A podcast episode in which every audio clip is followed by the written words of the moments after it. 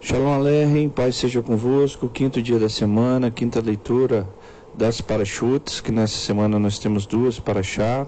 Uma chamada Vai Carrel, que significa reuniu, se encontra em Êxodo 35, verso 1, até o capítulo 38, verso 20. E a outra é Pecudê, que, se, que significa enumerar, se encontra em Êxodo capítulo 38, verso 21, vai até o capítulo 40, verso 38.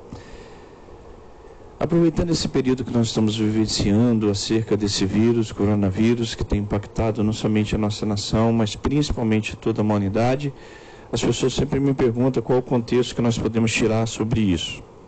Várias opiniões existem, um tentam, é, tenta trazer a ideia de um contexto político, várias vertentes religiosas, mas eu quero, eu quero adentrar dentro do contexto dessa paraxá, o que, que nós podemos tirar de ensinamento acerca dessa situação. A visão judaica é que Deus é aquele que com, controla todas as coisas. Nada do que ocorre em nossas vidas, seja uma virose, seja uma doença, seja um acidente, seja ou qualquer situação que nos ocorra, escapa da ciência é, e da permissão do Criador. Yeshua mesmo diz que nem um fio de cabelo cai de nossa cabeça sem que o Eterno não tenha permitido. Então, eu quero imaginar que todas essas situações, por mais que não sejam bem vistas aos nossos olhos, é, o Eterno está na permissão disso. E eu tenho certeza que na essência, assim como um pai corrige a um filho, que na essência o desejo dele não é corrigir, mas é trazer de volta, eu quero entender que também não é a essência de Deus desejar que essas, essas coisas ocorram na humanidade, mas elas são essenciais em alguns, alguns casos, e não é diferente nesse caso. Quando nós olhamos nessa paraxá, vai Carrel que nós estamos, a nação de Israel tinha cometido um grande pecado, que era o pecado de bezerro de ouro, e uma mortandade muito grande aconteceu no povo.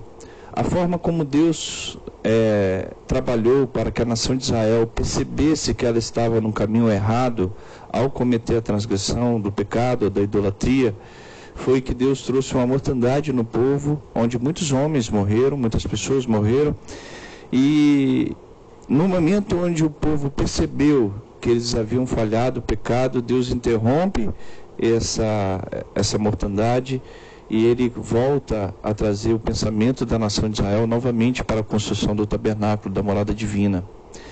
E eu vejo também, irmãos, que não é diferente com essa situação. Em tudo, Deus tem controle de tudo.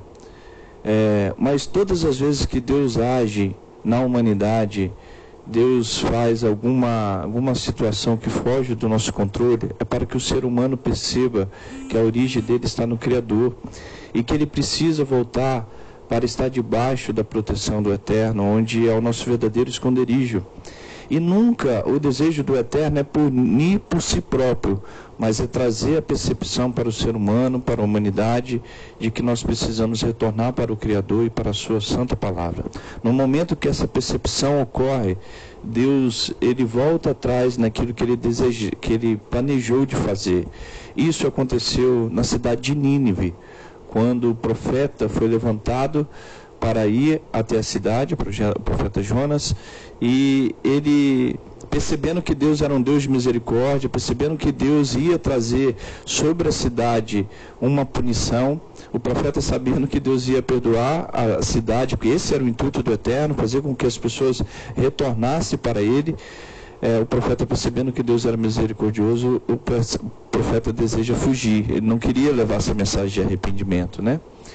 E aqui tem uma grande lição. Deus não tem o intuito de, de trazer morte às pessoas, mas no momento que nós percebemos que precisamos dele, o intuito foi alcançado e assim Deus é, ele volta atrás naquilo que ele tinha estabelecido. Então, o sentido que nós precisamos é, obter a cada momento, a humanidade está cada vez mais decadente dos princípios da palavra de Deus.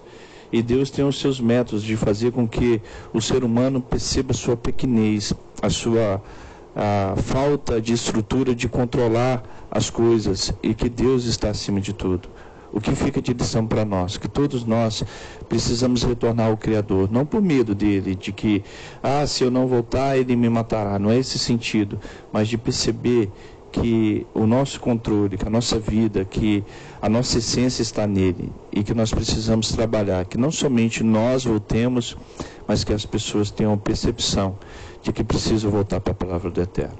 Então, eu acho que esse esse pão diário de hoje é trazer esse contexto. Enxergue Deus como um pai que deseja que o filho perceba que o seu caminho não é o correto e que ele precisa voltar urgente. E esse filho chama a humanidade, chama-se sociedade, na qual nós fazemos parte. Que o Eterno possa abençoar a tua vida, que você seja um intercessor, um instrumento na mão dele, para que você retorne para o caminho do Senhor e para que aqueles que estão em tua volta tenham a percepção que Deus é aquele que controla todas as coisas. Este é o pão diário da Torá.